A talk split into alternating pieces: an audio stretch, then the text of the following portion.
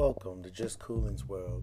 This podcast is nothing but general information, views, opinions, social events, just things that goes on in my world, in my head, from my world to your world. So let's share some views, let's share some opinions, whether they're opposing or whether they match.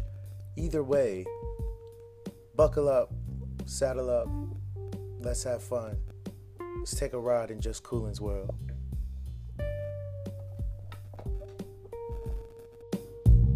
you.